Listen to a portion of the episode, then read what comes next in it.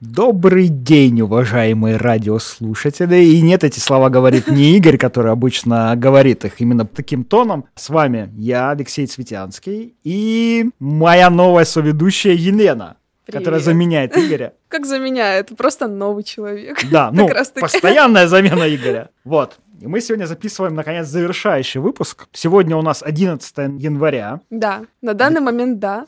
Да, мы записываем 11 января 2021 года. 21-го? Стоп. 11 января 2022 года. И этот день, честно говоря, был выбран не случайно, потому что сегодня исполняется 1675 лет с рождения героя нашего последнего выпуска про топ-10 самых выдающихся по своему вкладу императоров Рима. Сегодня мы поговорим о Флавии Феодосии, получившем прозвище Великом. Мгм. Великий. Как ты так удачно подобрал дату. Я специально подбирал, честно говоря. А, ты Нет, специально оттягивал запуск, да? Ну, смотри, э, Феодосий на самом деле был изначально в топ-10, вот, но мы дожили до января 2021 года, и на самом деле 22-го? мы дожили до января, никак не привыкну, до января 2022 года, а январь для Феодосии на самом деле был э, месяцем очень богатым. 11 января 347 года или 346 года по другой версии он родился. 19 января 379 года нашей эры, это все наша эра, он стал императором. И 17 января 395 года он умер. Вот, поэтому январь для него месяц богатый. В общем-то, мы могли выбрать а, одну из трех дат, и все равно попали бы в какое-то событие важное для него и для римской истории. Кто же такой был тут вообще Феодосий, да? Ну, нужно сначала сказать про то, откуда он вообще взялся, кто он был по происхождению. Он был римлянином. Считалось, что он происходил из рода императора Траяна. Ну, как бы это не точно. Скорее, это совсем не из рода Траяна. Он был потомком, видимо, римских колонистов, которые переехали в Испанию, там жили, но при этом оставались такими-то римлянами. Что важно, он был сыном своего отца. Но его отец был не просто какой-то человек, никакой не просто no-name. Вспомните, например, император Диоклетиан, про которого мы с вами говорили в прошлый раз. Он был сыном какого-то там пастуха или даже раба, военноотпущенника. Да, да, я помню. Он был сыном военноотпущенника. Другие императоры тоже были очень низкого происхождения. Вот Феодосий – это уже второе поколение. То есть мы видим, как император Константин был сыном другого императора. Мы видим, э, что следующие несколько поколений были уже не просто совсем self-made men. Они были детьми, людьми, которые сделали себя сами. Э, Может быть, стоит сделать вот, что империя была более стабильна, чем в- во время понятного кризиса третьего века. И что людям э, совсем сделать себя самим, прыгнуть из грязи в князи, было уже довольно сложно. Но их дети, вот этих вот тех самых, которые делали себя сами, уже претендовали на какие-то выдающиеся роли. Предыдущие там два императора до Феодосия, они также были уже детьми более известных людей. Ну, не более, уже известных людей, влиятельных полководцев или государственных деятелей. И отец Феодосия также. Его отец тоже Феодосий, или Феодосий старший, был известным полководцем, но вот буквально за несколько лет до возвышения сына он был казнен. Причина до сих пор непонятна. Скорее всего, он был жертвой дворцовых интриг. Э, Сын его, Феодосий, о котором мы будем сегодня говорить, э, следующие несколько лет провел в имениях своей семьи, в такой почетной ссылке. Потом, правда, его вернули, поставили там руководить одной из провинций, где он себя неплохо проявил. В целом пишут, что он получил хорошее образование, но был не сказать, чтобы сильно опытен в военных и административных делах. В общем-то, он учился от отца, а сам как-то себя проявил, но не сказать, что каким-либо выдающимся образом. Почему же он стал императором? Ну, здесь нужно обратить внимание на то событие, которое произошло за год до его воцарения. В 376 году, точнее не за год, здесь за три года, племена готов попросили разрешения у римлян поселиться на их территории. Они там бегали от других племен гунов, в общем. Что они обещали? Они обещали дать э, своих солдат в римский легион, оборонять границы империи, платить военный подать, и даже поговаривали о том, что они готовы к массовому принятию христианства. Часть варваров-готов были уже не язычниками, действительно были крещенными, но это все-таки было не массовым явлением. А, Римская империя не очень доверяла этим готам и вообще не очень доверяла варварам. Она использовала варваров в качестве э, воинов своей армии. Она поселяла отдельные варварские племена на территории империи, но деля их. Ну, то есть это будет достаточно драматические сцены, когда там братья прощались друг с другом, понимая, что один из них поедет куда-нибудь там в Сирию, а второй куда-нибудь там в Испанию. Будут они жить в разных местах и никогда больше друг друга не увидят. Такая политика помогала империи обретать новых граждан, новых воинов и как как бы тех, кто будет жить в абсолютно чужеродной среде, не массово, а единично, и тем самым вряд ли будет создавать проблемы империи в плане восстаний, мятежей там, и так Бунты далее. всякие. Да-да-да. А готы, готы хотели по-другому. Они хотели жить компактно, на территории желательно на границе где-нибудь с варварскими другими территориями и охранять Римскую империю. Это не очень нравилось римскому императору, но, собственно, вариантов было немного. Их поселили, их было 1200, это довольно большое количество для того времени, прямо так и сказать, громадное количество. Это были и мужчины, женщины, дети, старики. Ну, а дальше, как пишут античные авторы и неантичные историки, произошла очень ну, странно, как сказать, возможно, понятное нам явление. Римская бюрократия начала на готах наживаться. Есть, По идее, Да, довольно были- понятное нам явление.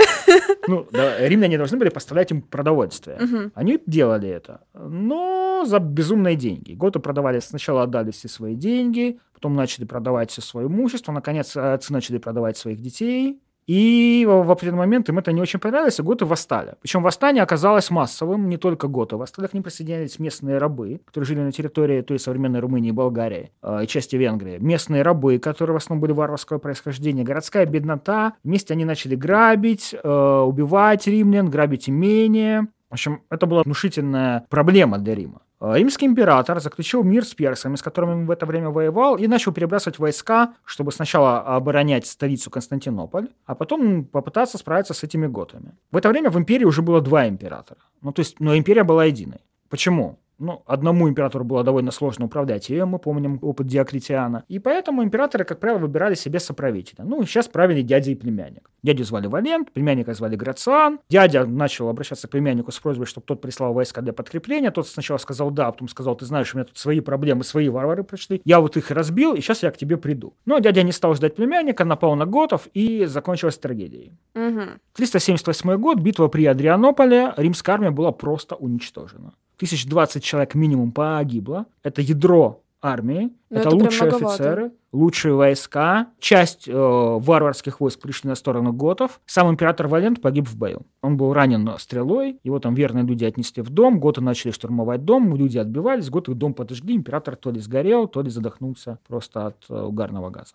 Восточная империя обезглавлена, императора нет, лучшие кадры офицерские погибли, ядро войска погибло, готы начинают грабить. Они подошли к Константинополю, но не смогли его взять просто потому, что они не умели брать города. Ну, причина была, получается, одна. Просто не умели. Ну, они не обладали еще необходимыми технологиями. Что же делать? Империи нужен был император, ну, на востоке империи нужен был второй император. В это время империей правил племянник, как мы уже сказали, Грациан. Мальчику было 19 лет, ну, уже не мальчик, уже взрослый юноша. Но, тем не менее, как бы один справиться он не смог. У него был младший брат, но тому было вообще 8 лет. Объективно 7 лет. Рассчитывать на то, что тот что-то сделает, тоже было нельзя. И возник вопрос, нужен был император. И выбор пал на Феодосия. Почему? Мы говорили, что он не очень опытен в военных и государственных делах, но э, у него было несколько плюсов с точки А зрения по какому Грациана. принципу, в принципе, выбирали Феодосия? Почему именно Вот. он? Из кого? Вот в том-то дело, что выбирать было, да? не из кого. Было жесткое требование. Римлянин. Мгм. Не варвар, римлянин.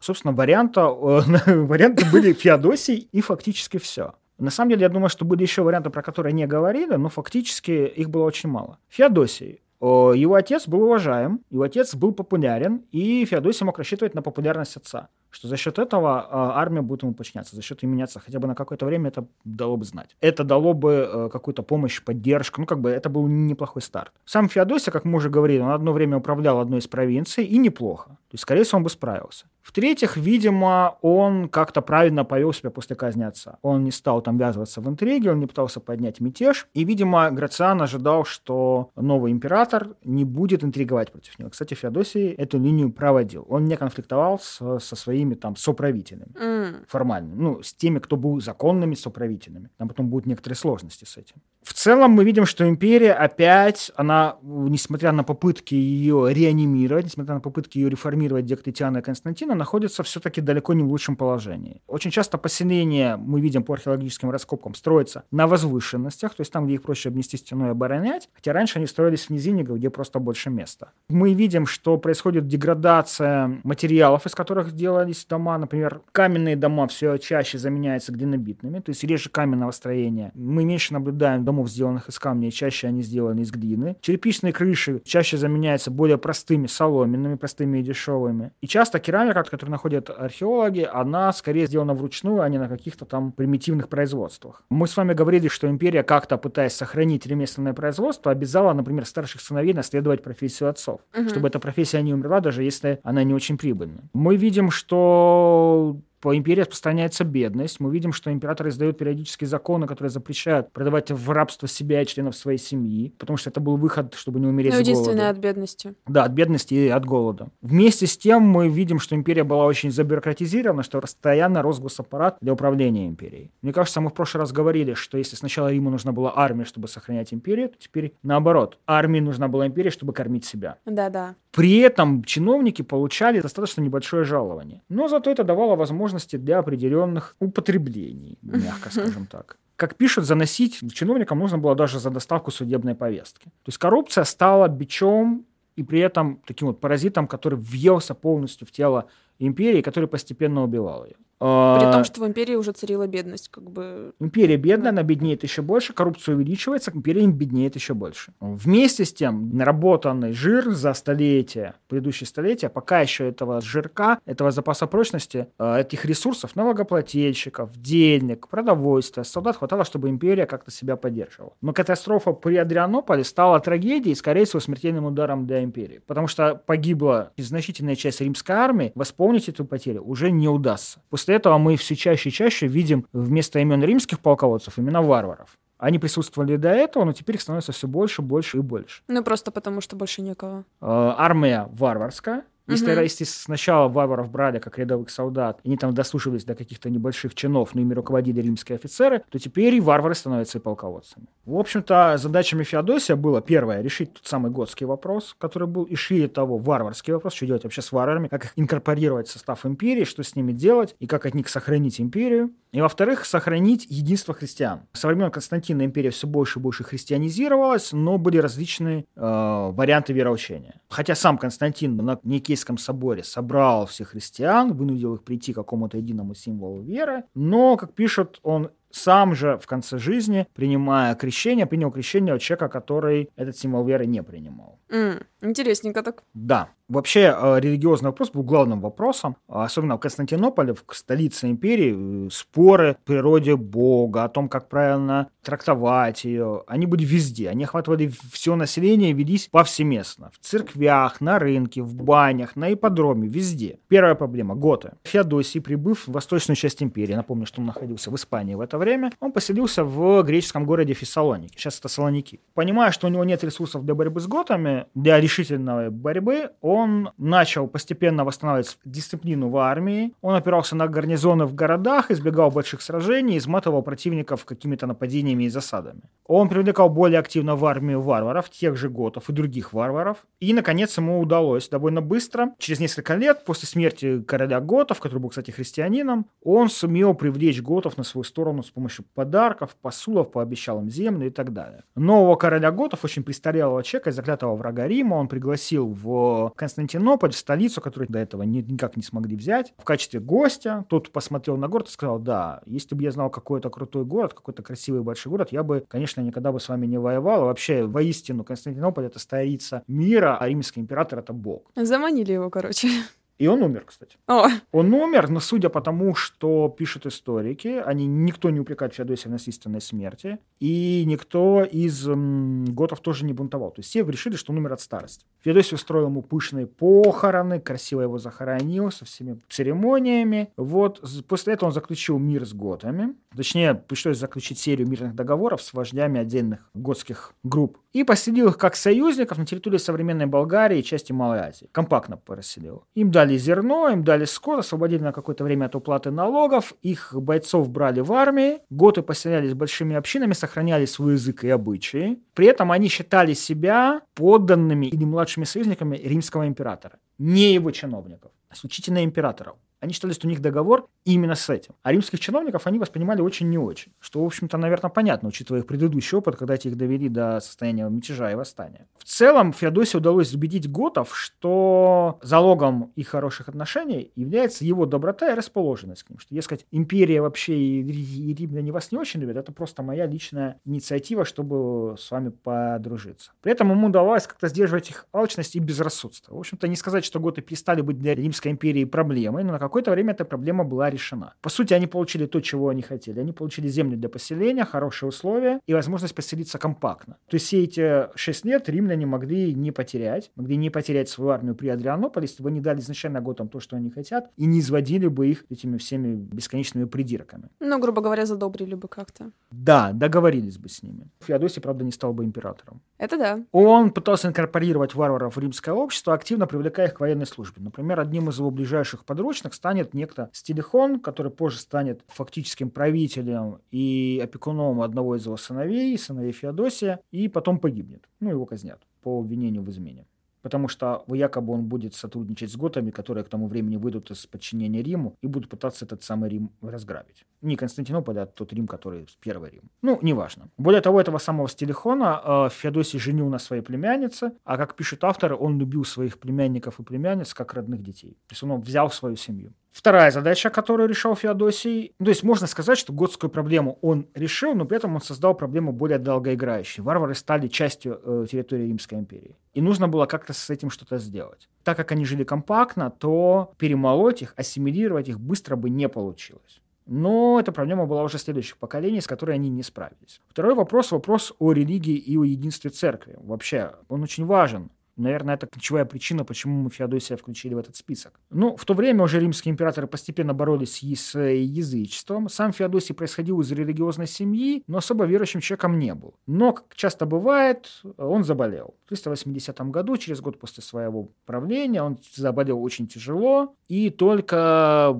как он считал, обращение к христианскому вероучению спасло его. Как только он выздоровел, он тут же крестился, до этого он не был крещенным. И тут же он начал проводить такую достаточно радикальную с точки зрения веротерпимой империи религиозную политику. То есть э, примирился он с готами, и все это происходило за один год, да? Еще до его болезни? Нет. Или в течение всего его правления? Готскую проблему он Да. решал первые 3-4 года своего правления. Ага. Его религиозная политика пронизывает всю его деятельность через Мгм, все, поняла, да. его управление после первого года. Он принимает крещение и издает так называемый Фессалоникийский дикт 380 года. Я процитирую его текст, он достаточно объемный, но тем не менее он важен. «Мы желаем, чтобы все народы, которыми благоразумно правит наша милость, жили в той религии, которую божественный Петр Апостол передал римлянам, как она, будучи им самим установленной, свидетельствует до сего дня, и которая ясно следует понтифик Дамасы Петр, епископ Александрии, муж апостольской святости, а именно, что мы должны исповедовать в соответствии с апостольским наставлением и учением Евангелия единое божество Отца и Сына и Святого Духа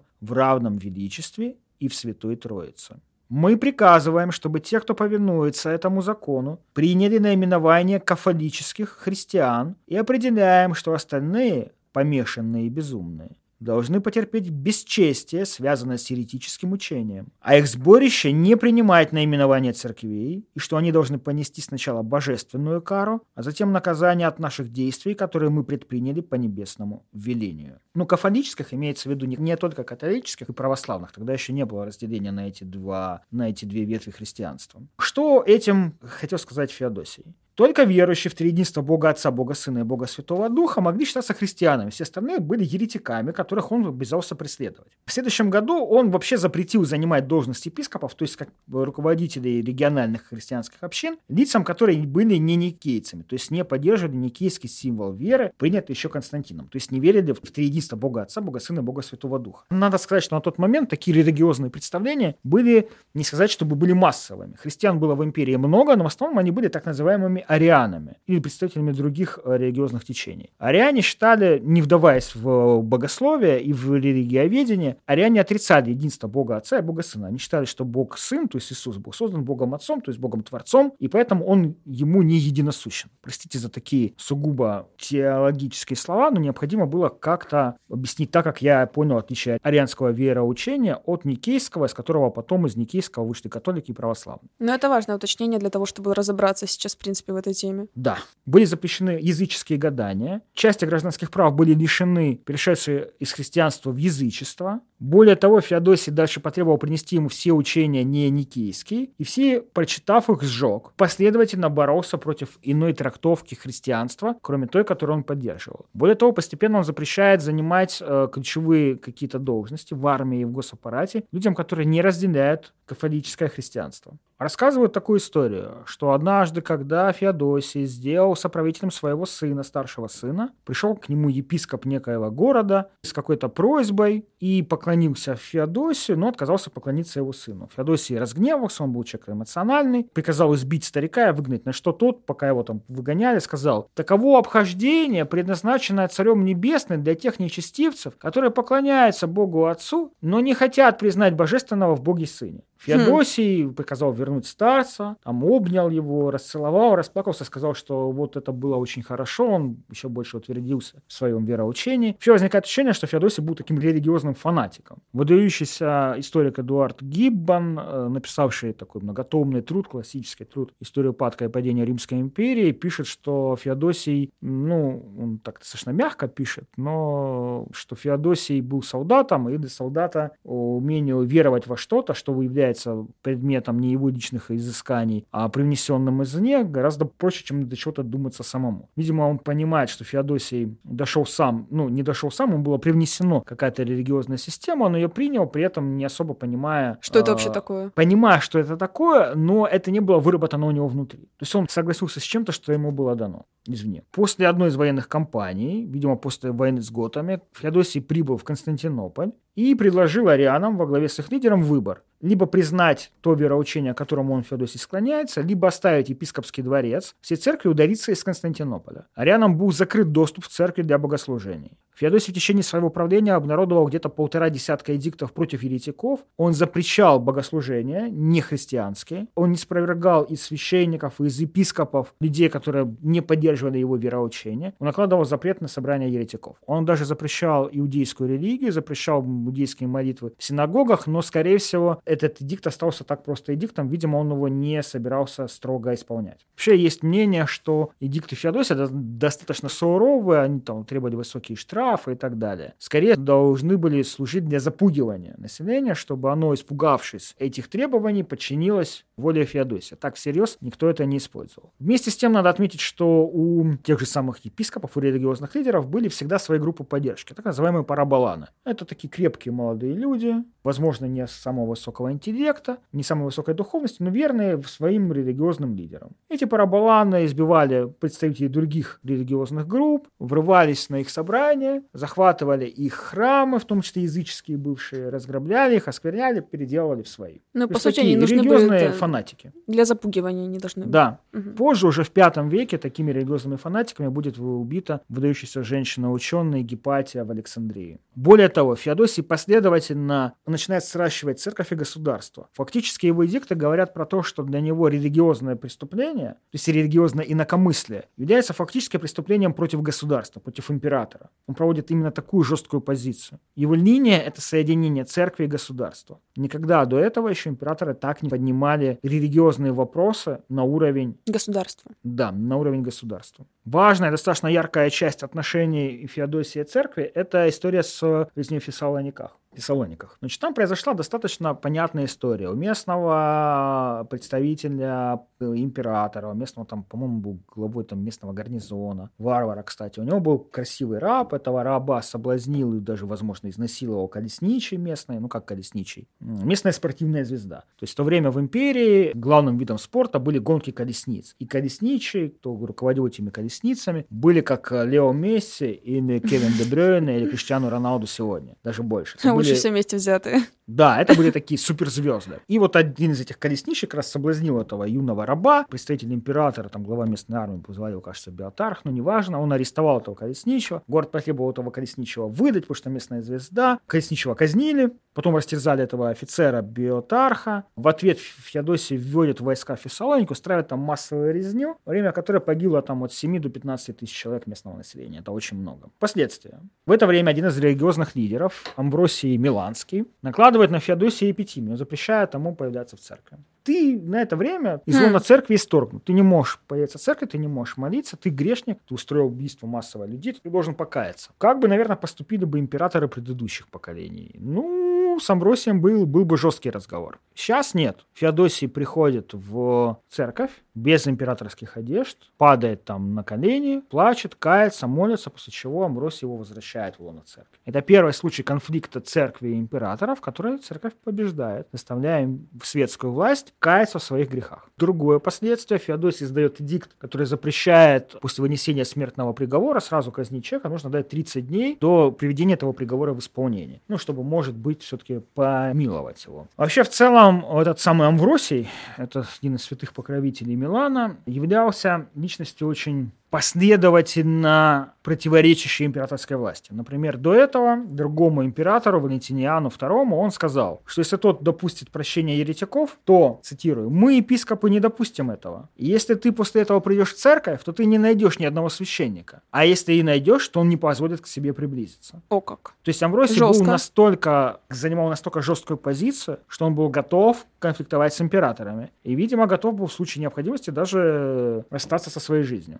Ну, мало ли, что императорам взбредет в голову. Но тем все принимали, и, и Валентиниан II отступил в том случае, и Феодосий, как мы видим, тоже сдался перед Амвросием. Вообще в то время епископы, руководители религиозных общин на местах, занимают уже очень большую власть. У них есть ресурсы, у них есть поддержка э, местных верующих, у них есть свои боевики, про которые мы говорим, и фактически они уже начинают конкурировать с местными властями. Местные епископы становятся постепенно такими центрами принятия решений, в отличие от имперских властей, которые имеют меньше авторитет, меньше моральный ресурс и меньше даже материальный ресурс, чем эти епископы. Феодосий последовательно боролся и с язычниками. Вот, например, в той же Александрии, про которую мы говорили, э, христиане разрушили Серапиум. Это крупный языческий храм, огромный, богатый храм, он был разрушен христианами. Эдикты Феодосия, например, сделали невозможным проведение Олимпийских игр, которые проводились там на протяжении тысячи лет до этого. Фактически их запретил. Последнее важное деяние его – это сохранение империи. Он дважды воевал с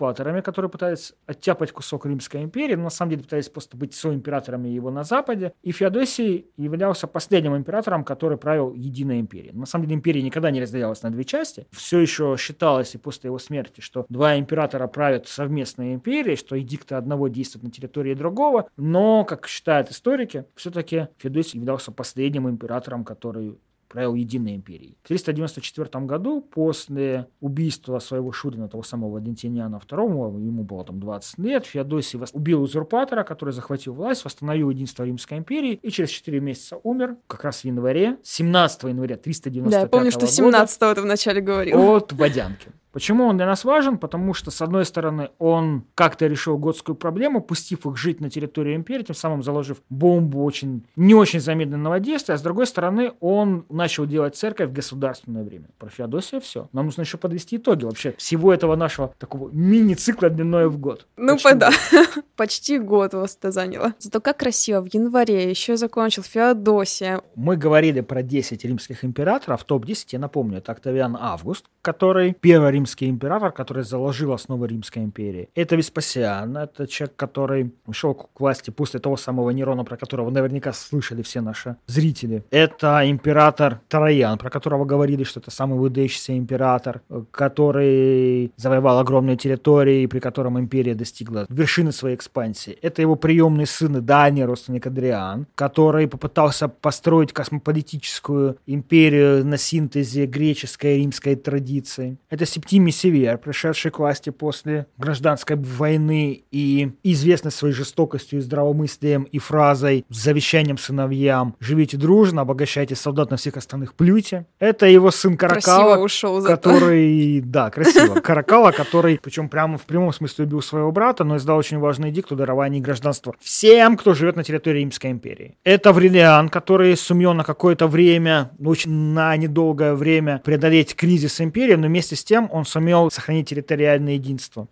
Это Диоклетиан, который покончил со старой системой принципата, когда император лишь первый среди равных, он должен э, внимательно относиться к сенату и так далее. Нет, Диоклетиан начал строить абсолютно другую систему, когда император это фактически царь и бог, в прямом смысле царь и бог, которому нужно подчиняться все, систему домината. Он господин, все остальные слуги. Это император Константин, который продолжал реформы Диоклетиана и который э, начал путь христианизации империи. И это Феодосий, который решал готскую проблему, как-то решил ее, и который начал сращивать церковь с государством, и который запретил всем инаковерующим занимать какие-либо серьезные посты в империи. Понятно, что каждый внес свой вклад в Римскую империю. Но какой император импонирует тебе больше всего? Слушай, ну импонирует почему? По своим душевным качествам его здесь нет. По заслугам, потому что они сделали. По заслугам? Ну, тут скорее нужно выбирать как-то сначала из этих десяти выбрать того, кто, кого бы я бы не включил. Я бы не включил бы Каракалу, он такой из них наименее значимый, и его эдикт о гражданственности, о гражданстве для всех, наверное, он важен, но историки по-разному его оценивают. Я бы не включил Септимия Севера и Веспасиана, это такой тип такого императора-солдата, здравомыслящего, захватившего власть в результате гражданской войны, но вместе с тем не обладающего богатыми дарованиями, но именно такого вот человека, который подарил империи спокойствие и мир. Например, историки пишут, что Септимий Север в тот момент, пришедший к власти, в момент, точнее, когда он пришел к власти, это был, наверное, лучшая из возможных альтернатив. Угу. Хотя он был жесток, но он сумел успокоить империю и дать ей там еще несколько десятилетий э, мира и относительно Пожить хоть спокойно чуть-чуть. Да. Троян, конечно, выдающийся полководец, если не считать его стремления там кучу-кучу-кучу всего построить. Например, на любой стенке написано «построено императором Трояном» то Троян, наверное, один из самых благородных императоров, но его страсть к экспансии, его стремление завоевать огромные территории, скорее здесь оказалось, ну, мне кажется, минусом. Аврелиан, как правитель, был деятельный, но излишне жесток. Хотя да, мы же должны оценивать по вкладу, да? Если оценивать по продуктивности деятельности, то я бы выделил бы Октавиана Августа, конечно, я бы выделил бы Диоклетиана, Константина и, наверное, Адриана. Феодосий, потому что он таки не решил решил проблему с варварами, а его христианский дикт, скорее, несмотря на то, что он был, ну, он был важен, мне кажется, что это не было таким вот с точки зрения деятельностного результата, с точки зрения вклада в развитие империи, это было не так много, как э, сделали остальные. Отличить реформы Константина от реформы Диоклетиана довольно сложно, особенно учитывая, что, судя по всему, последние там лет 12 своего правления Константин, в общем-то, ничем особым не занимался. Это было такое спокойствие внешнее и внутреннее, и что основная его деятельность пришлась на захват власти, потому что ему пришлось проделать путь от сына императора, которого, скорее всего, хотят убить или что-то с ним сделать, до всемогущего правителя огромной державы. Мне импонирует Адриан своим мышлением, своей попыткой построить какую-то космополитическую империю, своим здравомыслием легкомыслием и отказом от излишних завоеваний, но, наверное, решающий вклад в империю внесли все-таки Октавиан Август и Диоклетиан. Один основатель, который задал темп развития, задал рамки, и второй человек, который, собственно, переизобрел империю, сделал Римскую империю 2.0. Вообще, я хочу здесь еще сказать такую вещь. Конечно, мы о многих не говорили, мы не говорили о Марке Аврелию, благородном философе на троне, мы не говорили о Юлиане, отступнике, который отказался от христианства в пользу язычества. Мы не говорили, например, об императоре Валентиниане I, это один из ближайших преемников преемников Юлиана, того самого, который был достаточно неплохим правителем, но ничем особо выдающимся не запомнился. Я хочу здесь адресоваться скорее к достаточно неожиданной вещи, к циклу Айзека Азимова «Основания» и к сериалу «Основания». Да? И там, и там в основе лежит как раз идея умирающей империи. И умирающей Римской империи просто действие Азимов перенес, и, соответственно, авторы сериала перенесли из античности в 5-7 тысяч лет галактической эры, да, огромная галактическая империя, как бы процветающая, но на самом деле уже нет. И здесь скорее я хочу отнестись к сериалу, где империя правит генетическая династия клонов идеального правителя. И даже им не удается удержать империю от э, распада. Даже им, вроде как гением, идеальным правителем, математика Гэри Селдон предсказывает гибель империи через несколько сто лет. Просто развал, распад. И когда мы говорим про распад Римской империи, мы должны понимать, что среди римских императоров не все были бездарями, бестолочами и случайными лицами. Среди них были и успешные люди, выдающиеся государственные деятели, и умелые полководцы. Но и им не удалось сохранить, как минимум, западную Римскую империю от, от захвата варварами. Почему?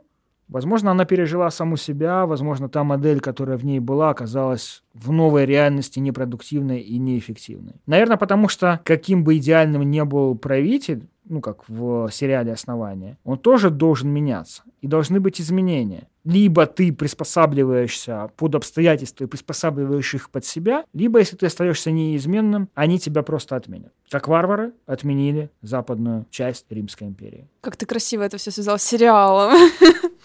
Я под впечатлением. Захотелось да? даже посмотреть. Думаю, не только мне, но и слушателям нашим. Слушай, ну, сериал, он неплохой, но в нем крутая часть только та, которая не описана у Азимова, и которую придумали создатели сериала, которая касается этих вот этой генетической династии идеальных императоров. А остальное все там тоже не совсем азимовское. И мне кажется, не такое удачное. Не такое удачное. Это не очень удачная экранизация, на самом деле, великих произведений. Ну, окей, если как экранизация даже не очень, но все равно именно как идея тебе понравилась классная. Вот идея с генетически, с э, клонами одного идеального императора, да, она ну, Я не знаю, она как крутая. идеальный император для меня звучит даже не то, что как нечто нереальное, но... Ну смотри, там идея такая. Был когда-то крутой император, который думал, кому ему передать власть. Передать власть там условному сыну, тот типа не соответствует. Об Или этом... просто клонировать себя. Об этом, ну, об этом не говорится в сериале, но это подразумевается. Он придумал себя клонировать, придумал систему, по которой там вот их там должно быть трое, там брат День, который там как раз является действующим императором, находится в рассвете сил, брат там Вечер, это предыдущий император, клон, который там уже там уходит на покой постепенно и скоро умрет, и брат Утро, это мальчик, которого они вдвоем воспитывают как будущего наследника. Генетически это все один человек. Хм. По идее должен быть. И воспитывают они типа его тоже по какой-то особой методе,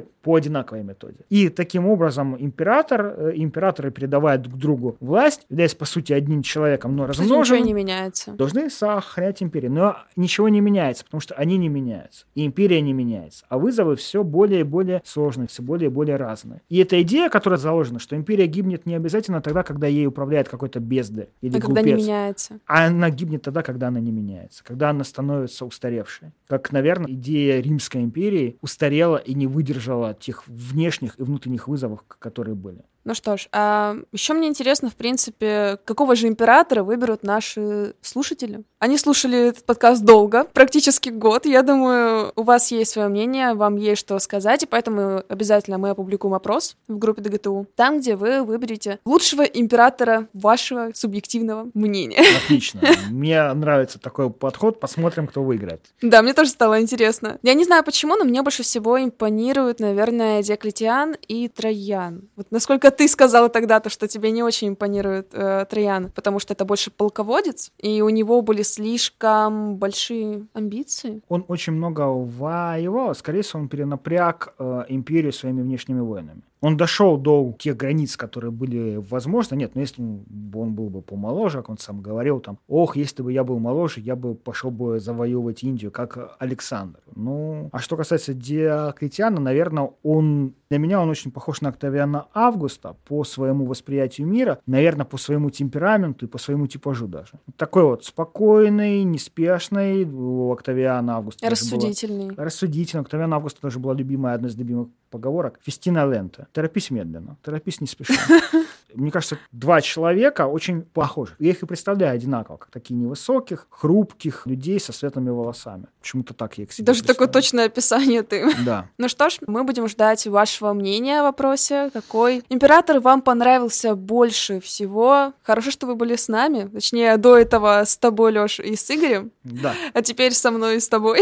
Отлично. Что ну... вы были на протяжении всего этого специального проекта римских императоров. Да, это был с вами подкаст «Люди в смешных шляпах, в данном случае скорее, наверное, люди в смешных венках. Вот. Мы заканчиваем этот наш мини-курс, посвященный топ-10 римских императоров, но вернемся с каким-нибудь другим подкастом, еще не знаем на какую тему, но обязательно вернемся. Все, до встречи, дамы и господа.